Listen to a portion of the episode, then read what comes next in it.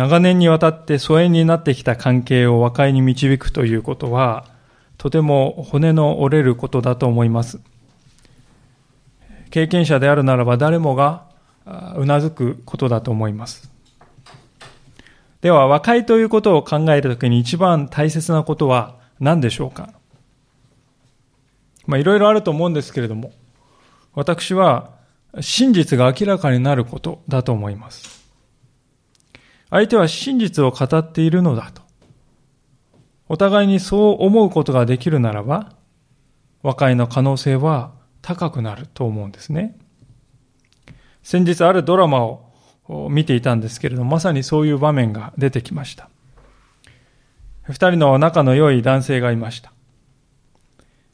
一方がもう片方のこの男性の妹とこう婚約していた。ところが、ある時その婚約を破棄してしまったわけです。で、婚約を破棄された妹の方はその後、自分の家族からも離れて自暴自棄になり、彼女のお兄さんはそのことでとても心を痛めていました。そして婚約を破棄したこの相手の男性を憎んで、そして嫌っていたわけですね。ところが、ある日、どうしてこの彼が婚約を破棄したかが明らかになったのです。それは、この妹の方が婚約中にもかかわらず、他の男性と関係を持ってしまった。そのことが明らかになった。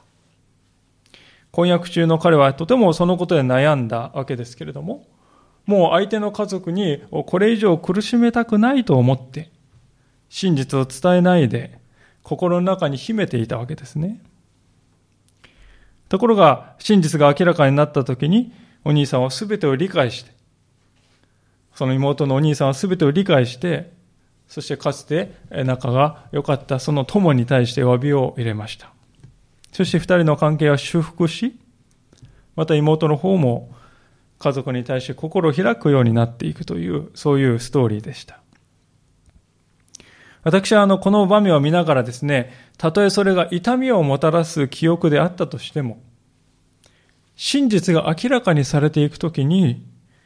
それは癒しにつながっていくのだということを教えたように思ったわけです。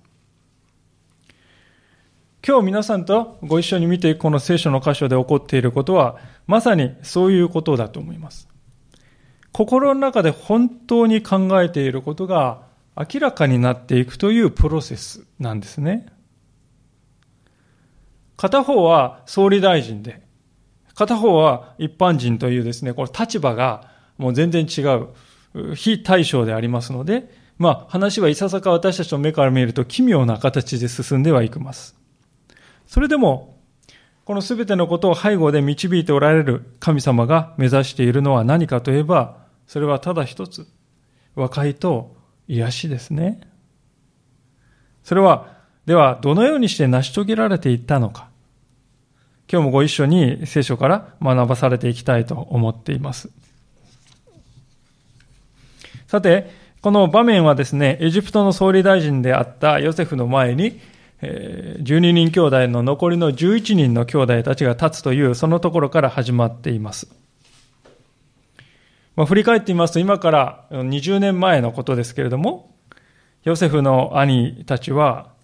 当時父親に非常にこう、エコひいきされて可愛がられていたヨセフのことをとても妬んで、彼を憎むようになりました。で、憎んだ挙句にエジプトに奴隷として売り飛ばしてしまえと、そのような悪を行ったのです。売られた先のエジプトで大変な苦労をしたヨセフでしたけれども、神様の不思議な導きによって、今度は、エジプトを飢饉から救い出す器として用いられたんですね。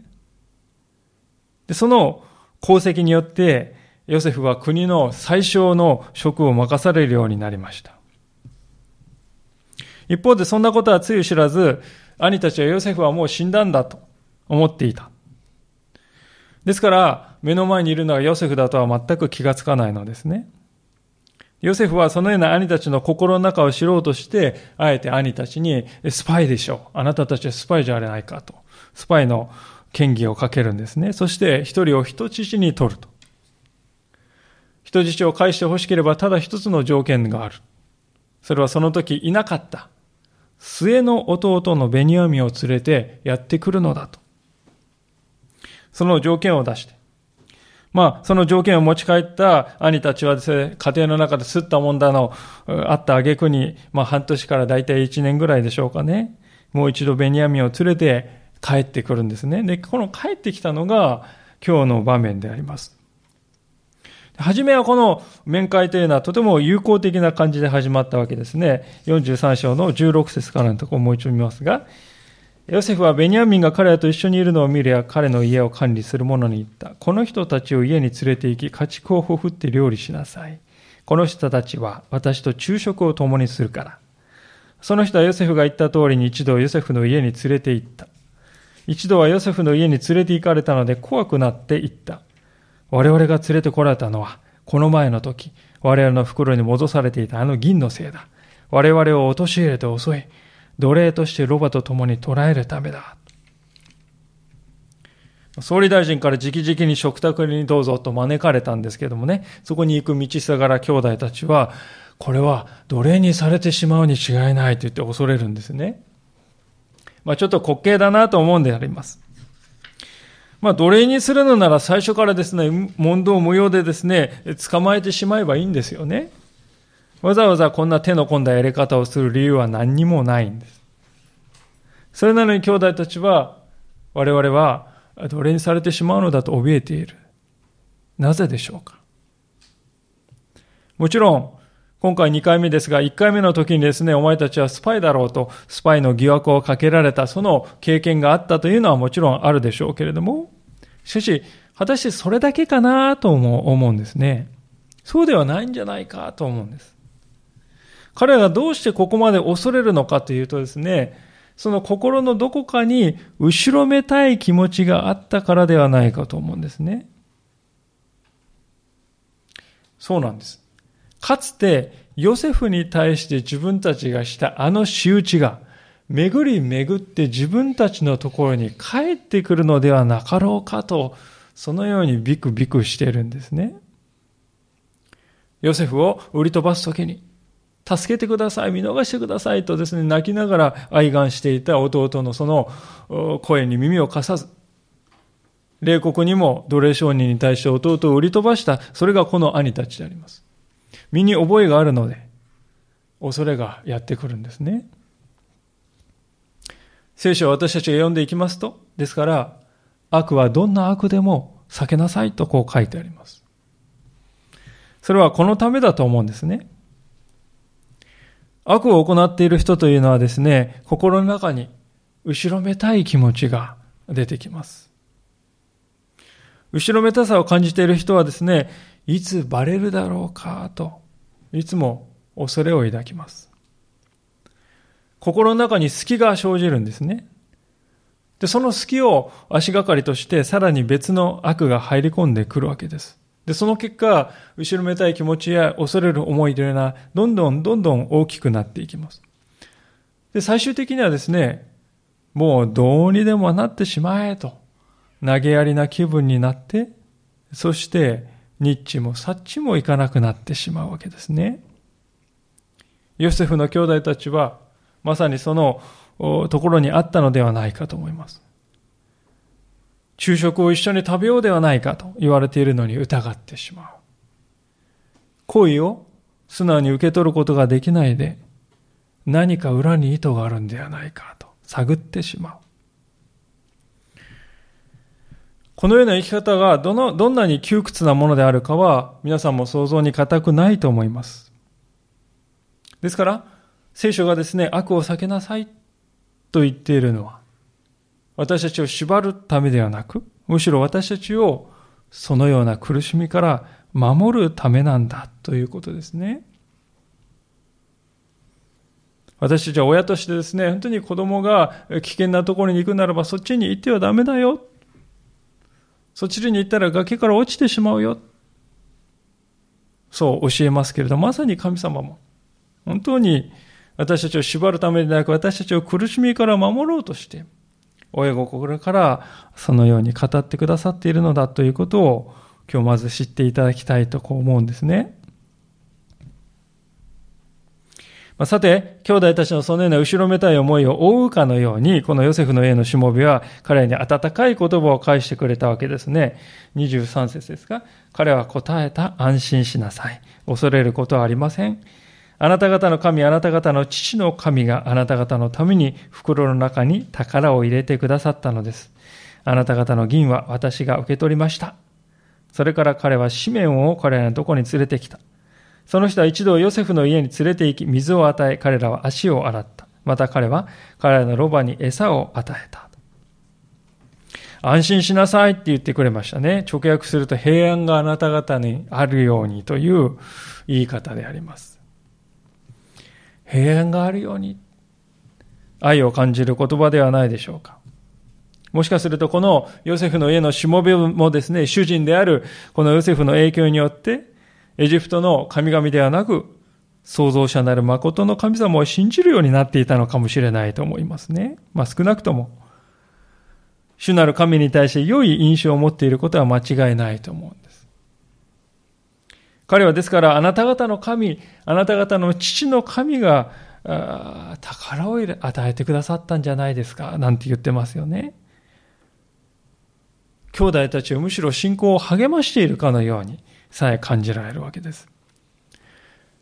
とても不思議なんですけども、神様という方はですね、時にこういう、このようにですね、信仰者でない人の唇を通して、私たち信仰者を励ましてくださることもあるんだ、ということですね。神様はそういうことができるお方なんだ。それ自体、神様が全ての物事を支配しておられることの揺るぎない証拠なんだと受け取っていいっていうことですね。このしもべはまたシメオンをですね、人質として捕らえられてきたシメオンを連れてきてですね、皆に足を洗う水もえで用意してくれた。これは、あなた方のスパイの疑いはもう晴れましたよ。公式の宣言です。また当時は客を招いた人はですね、お客さんに足を洗う水をどうぞって言って差し出すのがこれ公式のことでしたからね。それをしてくれたということは、彼らはここで、えー、客人として受け入れられているんですよということを表しております。奴隷にされるんじゃないだろうか。緊張していた兄弟たちに、これは大きな勇気を与えたことだろうと思うわけですね。で、そうこうしているうちにヨセフが家に戻ってきまして、兄弟たちはまたヨセフの前にこうひれ伏して彼らを拝しているわけです。これは20年前にヨセフが少年時代夢で見たことですけれども、それが再びその夢が成就した。まあ、そのことはですね、何を表しているかといえば、この一切の出来事の背後に神様がおられるということです。神様がこの家族を導いている。聖書記者はそのことを私たちに伝えようとしています。そしていよいよこの場所のハイライト、この場面のハイライトとなるですね、ヨセフの唯一の弟のベニヤミンとの再会の場面が、に至るわけですね。29節ですが、ヨセフは目を上げ同じ母の子である弟のベニヤミンを見ていった。これがお前たちが私に話した末の弟か？そして言った。我が子よ、神がお前を恵まれるように。ヨセフは弟懐かしさに胸が熱くなって泣きたくなり、急いで奥の部屋に入って、そこで泣いた。20年ぶりの兄弟の再会です。ヨセフとベニヤミンの年の差はおそらく5歳は離れてなかったと思います。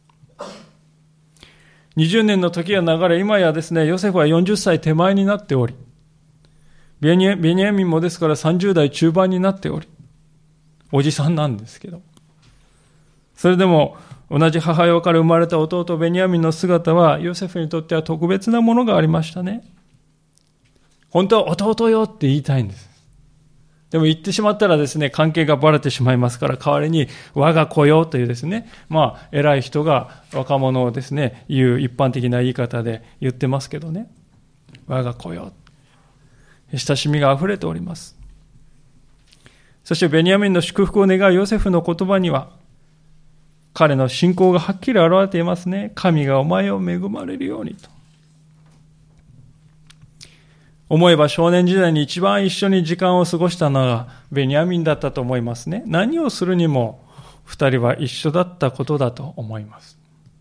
で、その幸せな日々があのエジプトに売り飛ばされたあの日に突然プツッ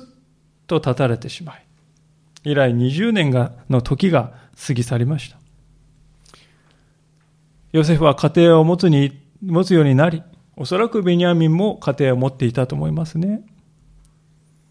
多くの変化があって、しかしその間には言葉で言い表せない苦悩の日々がありました。もうそういう一切の記憶が古いのも新しいのも蘇ってきて、でもそれも懐かしい弟の顔を見るとき、おじさんにはなってますけど、吹き飛んでしまうわけですね。まあそのような万感な思いが湧いてきてヨセフは急いで誰も見られてない部屋で一人人知れず涙しました。神様、こんな日が来るとは夢にも思っていませんでした。感謝します。奥の部屋でヨセフは一人神様の恵みを味わい、感動していたことだろうと思うんですね。で、ここで、しかし一見落着とはならないわけですね。まだ、この家族は本当の意味で若いと癒しには達していなかったんです。まだ越えなければならない大きな壁が残っていた。まあ、それでヨセフは一計を案じるのですね。その案じた一形というのは食卓の席からすでに始まっていくんだっていうことなんですね。31節です。やがて彼は顔を洗って出てきた。そして自分を制して食事を出せと命じた。それでヨセフにはヨセフ用に、彼らには彼ら用に、ヨセフと共に食事をするエジプト人にはその人たち用にそれぞれ別々に食事が出された。エジプト人はヘブル人とは共に食事ができなかったからである。それはエジプト人が意味嫌うことであった。彼らはヨセフの前で、年長者は年長の席に、年下の者は年下の席に座らされたので一度は互いに驚き合った。また、ヨセフの食卓から彼らの分が与えられたが、ベニヤミンの分は他の者より5倍も多かった。彼らはヨセフと共に酒を飲み、酔い心地になった。ヨセフはですね、この食卓の席でですね、二つの細工をしていることに気がつくと思うんですね。どういう細工かと言いますと、一つは年齢順にそこう座らせることと、もう一つはベニヤミンだけ特別扱いして5倍食事を与えるというこの二つの細工をしております。で、これはもちろん意図があってね、大事な重要な意味があってしていることですね。まずこの席順に並べるということですけどね、えー、子供時代ならまあ大きい小さいでね、わかりますけれども、もう皆さん中年ですから、家族でもない限りどちらが上でどちらが下かなんてわかるはずがないですね。でも、気味が悪いほどですね、ルベン、シメオン、レビューダ、イサカルズってね、順番で正確に席がセットされているわけですよね。兄弟たちはですね、互いに驚き合ったって書いてます。これはね、英語の聖書を見ますと、仰天したとか、驚愕したとかですね、そういうふうに訳されている、えー、ショッキングな場面ですね。このエジプトの首相は何かとんでもない神秘的な何かこう千里眼みたいな力を持ってるんではなかろうかってね、そういう感じたんだと思いますね、兄弟たちは。でもちろんヨセフはですね、そう思われるということを計算して、そういうことをしているわけです。後々これが効いてくるんですけどね。で、もう一つ、ベニヤミンだけ5倍の食事を出したというのは、これヨセフの実に巧妙な仕掛けでありますが、これはな、なぜかというと、すでに見てきましたようにですね、ヨセフがエジプトに売られてしまった後に、お父さんのヤコブはですね、今度は誰をエコひいきしたかというと、その下のベニヤミンをエコひいきして溺愛するようになっていたんですよね。ヨセフはそれを知っておりました。ですから、ヨセフはですね、兄たちはそのことを今はどう思っているんだろうか。20年前は私を妬んで憎んだけれども、もしやベニヤミンにも同じことをするだろうかとこう考えましたね。それでヨセフはあえてベニヤミンをことさらエコひいきして見せることですね。お兄さんたちが本当に何を考えているかということを知ろうとしたのであります。なぜかというと、冒頭のところで申し上げましたけれども、本当の意味で人と人とが和解するためには、本音で語っているということがどうしても必要だからであります。そのために外からですね、かぶさって、覆いかぶさっている何かいろいろなものは全部一旦取り払わないといけない。そのためにヨセフはあえてここでですね、こういう方策を用いているんですね。それほどにこの家族の問題の根というものは深かった。ですからヨセフは決してここで意地悪をしているのではなくて、むしろ神様に期待しながら真実を知りたいと、そう動いているわけであります。で、そういう視点で見ていきますと、次の44章からのところでヨセフがしていることのですね、この意味が見えてくるんではないかと思うんですね。44章の一節ですが、ヨセフは家を管理する者に命じたあの者たちの袋を彼らが運べる限りの食料で満たし、一人一人の銀を彼らの袋の口に入れておけ。それから、私の杯、あの銀の杯は一番年下の者の袋の口に穀物の代金で一緒に入れておけ。彼はヨセフの言葉通りにした。明け方、一度はロボと共に送り出された。彼らがメチオで出て、まだ遠くへ行かないうちにヨセフは家を管理する者に言った。さあ、あの者たちの後を追え、追いついたら、なぜお前たちは悪を持って善に報いるのか？これは私の主君が飲んだり占いをしたりするときにいつも使っておられるものではないか。お前たちのしたことは悪辣だと彼らに言うのだ。彼は追いついて、この言葉を彼らに告げた。まあ、あの前日の席上一度はこう酔っていたはずでありましたけどヨセフは理性的でありましたでしもべにカクカクしかじかと策を授けておりますまあ、それで兄たちは見事にですね、この企みに引っかかってしまうのですけれども、まあ、なぜこんなに簡単に引っかかってしまうのだろうかと私たちは見ていて思うんですね。以前も同じようなことがあったのだから、せめて出発前に袋の中を確認するぐらいしないものだろうかと私たちは思うんです。あんまりにも簡単に引っかかっている。ある意味でヨセフはですね、宴会をここで開いたのはそういう警戒心を解くためであったかもしれないなと思いますね。兄弟たちは最初はですね、この宴会って何なんだと言って戸惑ってんですよね。でもだんだんとスパイ疑惑をね、かけられたことに対するこれ多分お詫びなんじゃないだろうかとか、いろいろこう都合のいいように解釈したのか、不用意にも彼らは飲みすぎてしまった。で、それが彼らの判断力を鈍らせることになった。酔いつぶれて安心ししきってしまった兄弟たちはまさか二度までも疑いをかけられようとは夢にも思っていなかったのですね。まあ、それにしては皆さん、今度はベニヤミンを狙い撃ちに、狙い撃ちにするヨセフがいるのであります。これは何もこれまでの経緯からですね、明らかですけれども、ベニヤミンに個人的に恨みがあったわけではありませんね。そうではなくて、これはテストなんです。どういうテストかというと、末の弟がピンチに陥った時に、果たして兄たちはどういう態度を今度は取るだろうかということを試すためにあえてベニヤミンを選んだんですね。そうなんです。20年前は自分に対して兄たちがした。自分を見捨てて自分を売り飛ばしたあのように今度も兄たちは弟を見捨てて自分を守るというようなことをするだろうかヨセフはそれを試そうとしたわけですね。逆に言うとヨセフの傷はそれだけ深いものがあったとも言えるかもしれません。しかしまた同時にこのようなことをですね、あえてするということは、家族を再生しようとしておられる神様の力というものを信頼していたからだとも言えると思うんですね。このようなことをしても神様は真実を明らかにし、私の家族を回復に導いてくださると信じていたからできたのではないかと思うんです。このようなやり方をしなくてもヨセフはですね、別のやり方もあったと思うんです。例えば、最初に会った時に、お兄さん、私ヨセフですよって、ええー、とかっていきなり全部すっ飛ばしてね、最初からこう明らかにしてしまうというやり方もできたはずです。あるいはもう一つのです、ね、やり方はですね、あくまで最後まで他人のふりをして、もうこの人たちは知らんって言って、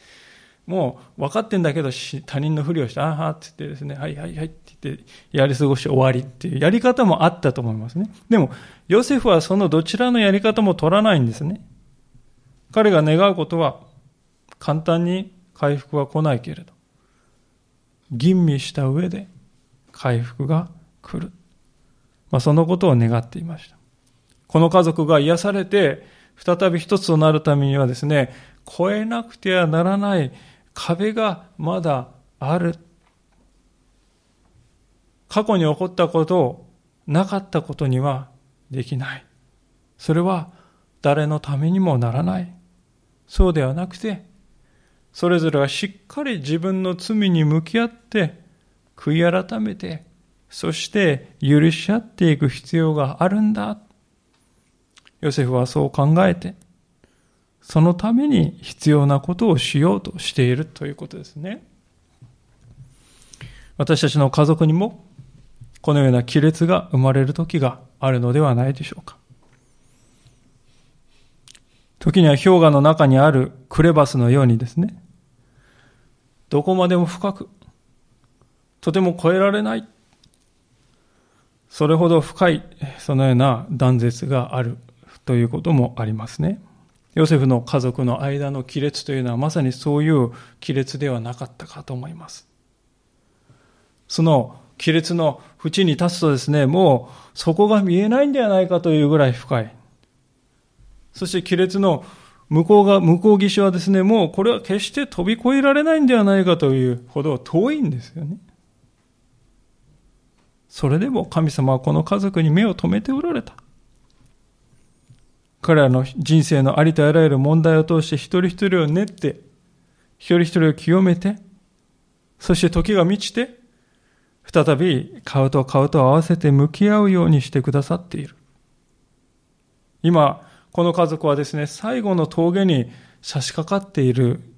わけです。ヨセフもそれをひしひしと感じ取っているんですね。パズルが組み合わさってきて最後の1ピースがですね、置かれているんです。自分はどこに収まるべきだろうかと、その収まるべきところを見つめながら、ヨセフの前にパズルの最後の1ピースが置かれている。その1ピースを収めるべく、ヨセフは行動を起こしているのですね。それがベニヤミンを用いてこの家族を、この兄弟をふるいにかけるというですね、そういう試みだったということであります。愛が試される時があるわけです。私たちが過去にしてしまった過ちのゆえに傷ついた人々がいます。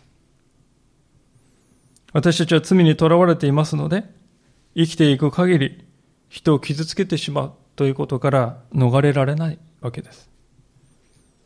そしてその傷の犠牲になった人々から私たちは時に挑戦され、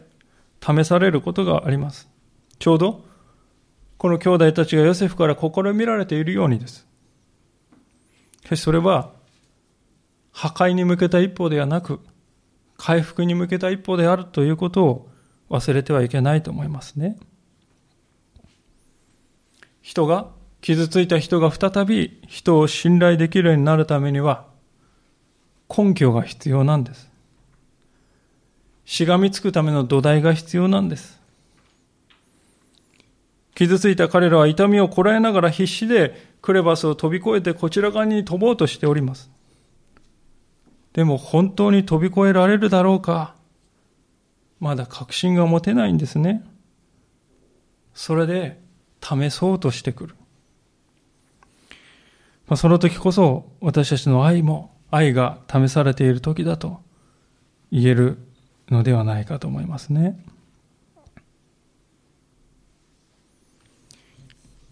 さて、このような疑いをかけられた兄たちは何と答えているでしょうか。最初最初のやりとりはこうであります。7節ですが、彼らは言ったあなた様はなぜこのようなことを、そのようなことをおっしゃるのですか？しもべどもがそんなことをするなどあり得ないことです。袋の口で見つけた銀でさえ、カナンの地からあなた様のもとへ返しに来たではありませんか。どうしてあなた様のご主人の上から銀や金を盗んだりするでしょう？しめ、しのべどものうちでそれが見つかったものは殺してください。そして私たちもまたご主人の奴隷になります。彼は言った。今度も、お前たちの言うことはもっともだが、それが見つかったものは私の奴隷とし、他のものは無罪としよう。彼らは急いでそれぞれ自分の袋を地面に下ろし、それぞれの袋、それぞれその袋を開けた。彼は年長のものから調べ始めて年下のもので終えた。すると、その杯はベニヤミンの袋から見つかった。まあ、あのまだあのしもべが袋の中をチェックする前からですね兄弟たちはこう自分でハードルを上げるようなことを言ってしまってますよね。もし見つかってしまったら殺してください。そして皆奴隷になりますとかって、まあ、言わなくてもいいようなことをしてしまうわけです。まあ、これは愚か者のすることではないかと思います。前にも似たようなことがあったのに、後先考えずに言ってしまうんですね。一体どうしてこのようなことを言ってしまうのかというと、私は今回も後ろめたさというものを抱えていた兄たちのその後ろめたさが災いしたのだと思うんですね。というのは心の中にこの後ろめたい思いを抱えている人はですね、何かこう、この分野で私は潔白だっていうのはあるとですね、そこはもうすごい強調してしまうんですよ。この件に関しては私は絶対に潔白なんですっていうことでね。そう主張すれば、心の中にある後ろめたい思いとバランスが取れるわけですよね。後ろめたさに匹敵する潔白さというものをですね、主張すれば、まあ、釣り合いが取れるんだっていう意識が働いてしまうんです。ですから、必要以上にこう、情報して、後で自分で、自分の言葉に縛られるということになってしまうのであります。まあ、必要以上にですね、本当に自分は正しいんだって言い張る人は大体心の中にですね、この闇を抱えている場合が多いと思います。バランスを取ろうとしているんですね。後ろめたい思いというものを心の中に抱えていない人はですね、落ち着いていられるのです。恐れがないからです。恐れがないので、そのように大然自弱としていられるわけですね。しかし今回の場合、後ろめたさが落とし穴になって、案の定、銀の杯やベニヤミンの袋から見つかってしまった。で、この時ね、本当にこの兄弟が試された瞬間だと思うんですよ。なぜかというと、ヨセフのしもべは10節でね、えー、それが見つかったものは奴隷とし、他のものは無罪としてやるっていうふうに言ってるんですよね。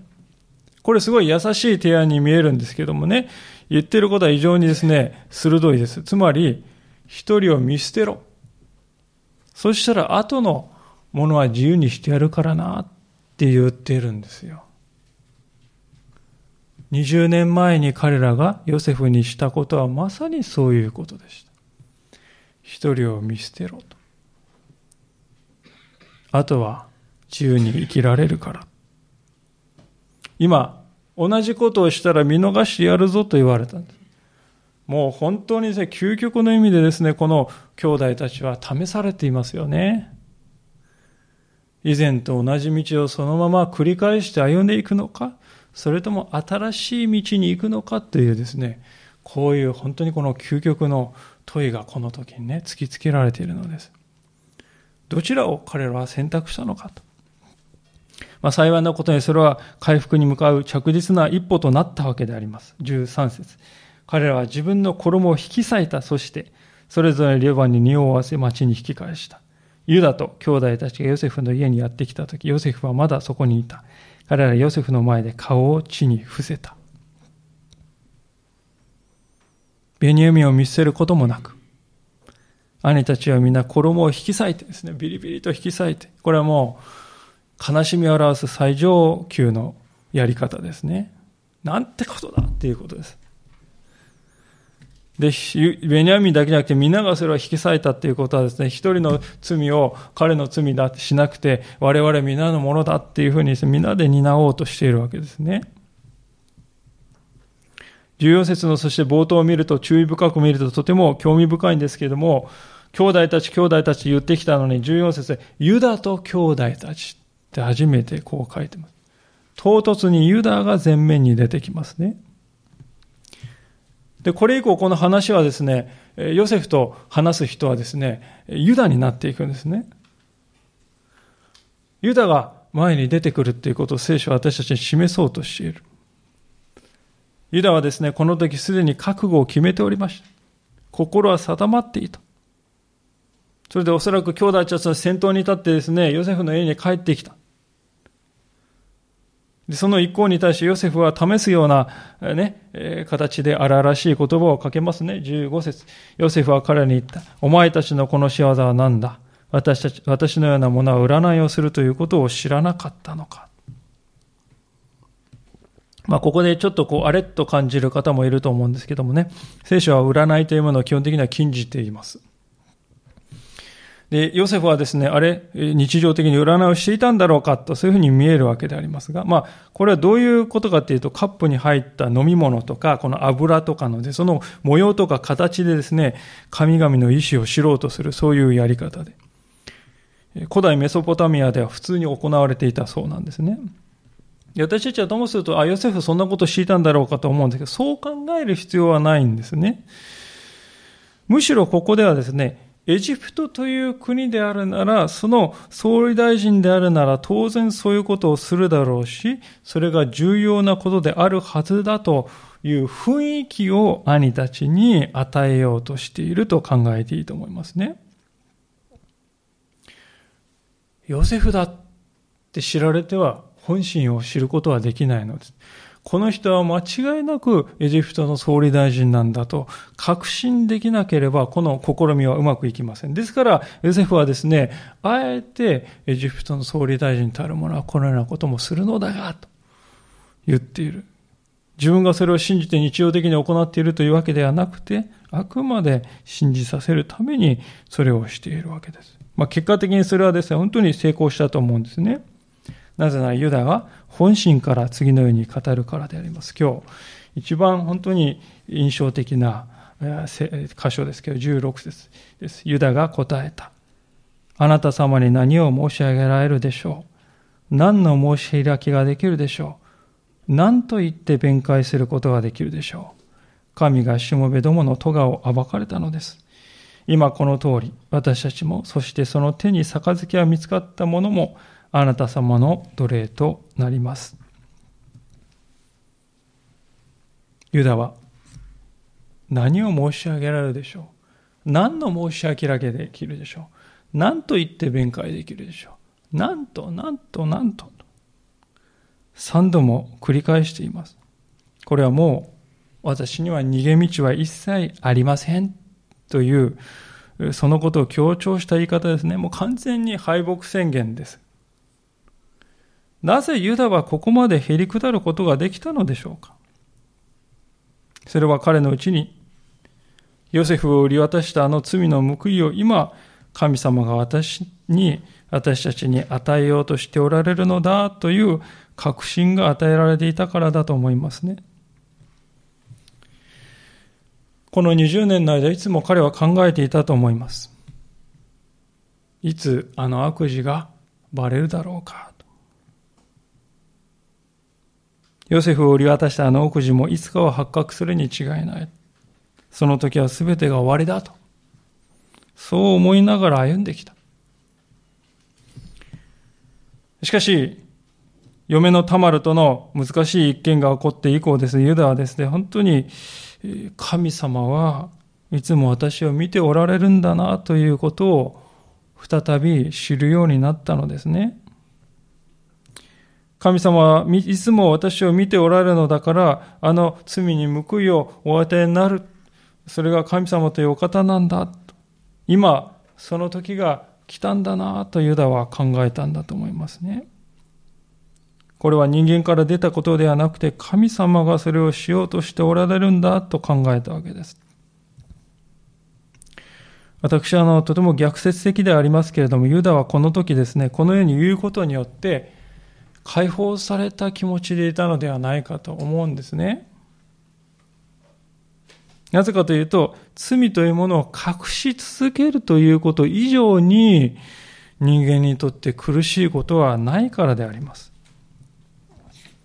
次のように書かれている通りですけれども、詩篇の33編というところを一箇所開けてみたいと思いますが、詩篇の33編のですが、えー、2017の聖書963ページです。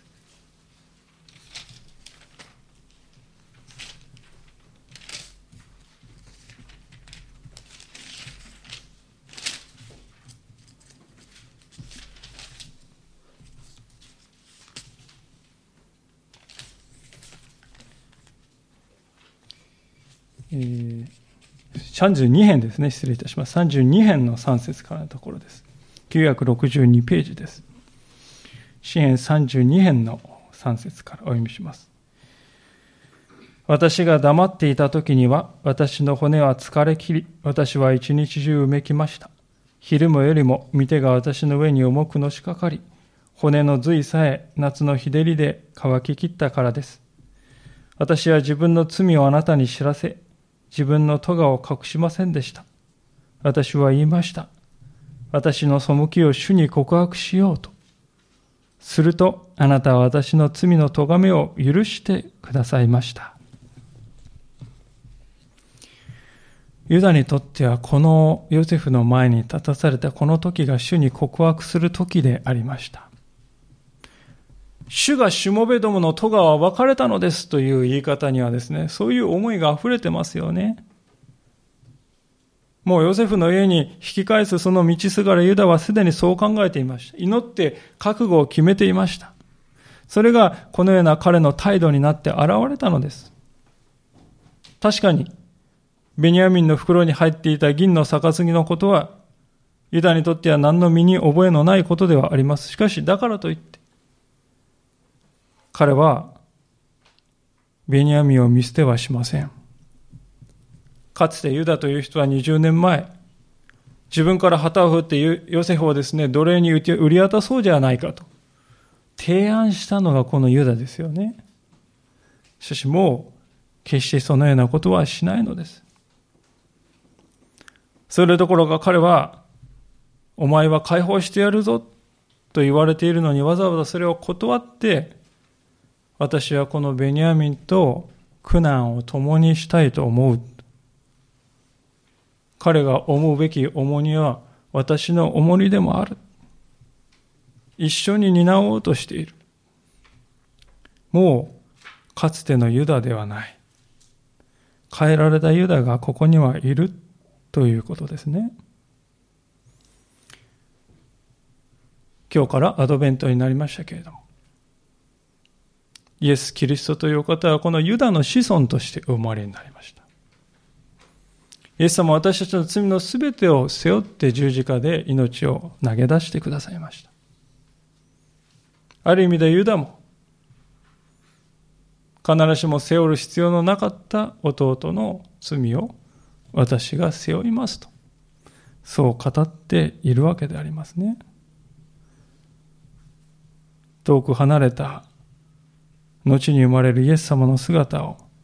予感させるようなユダの姿ではないかと思います。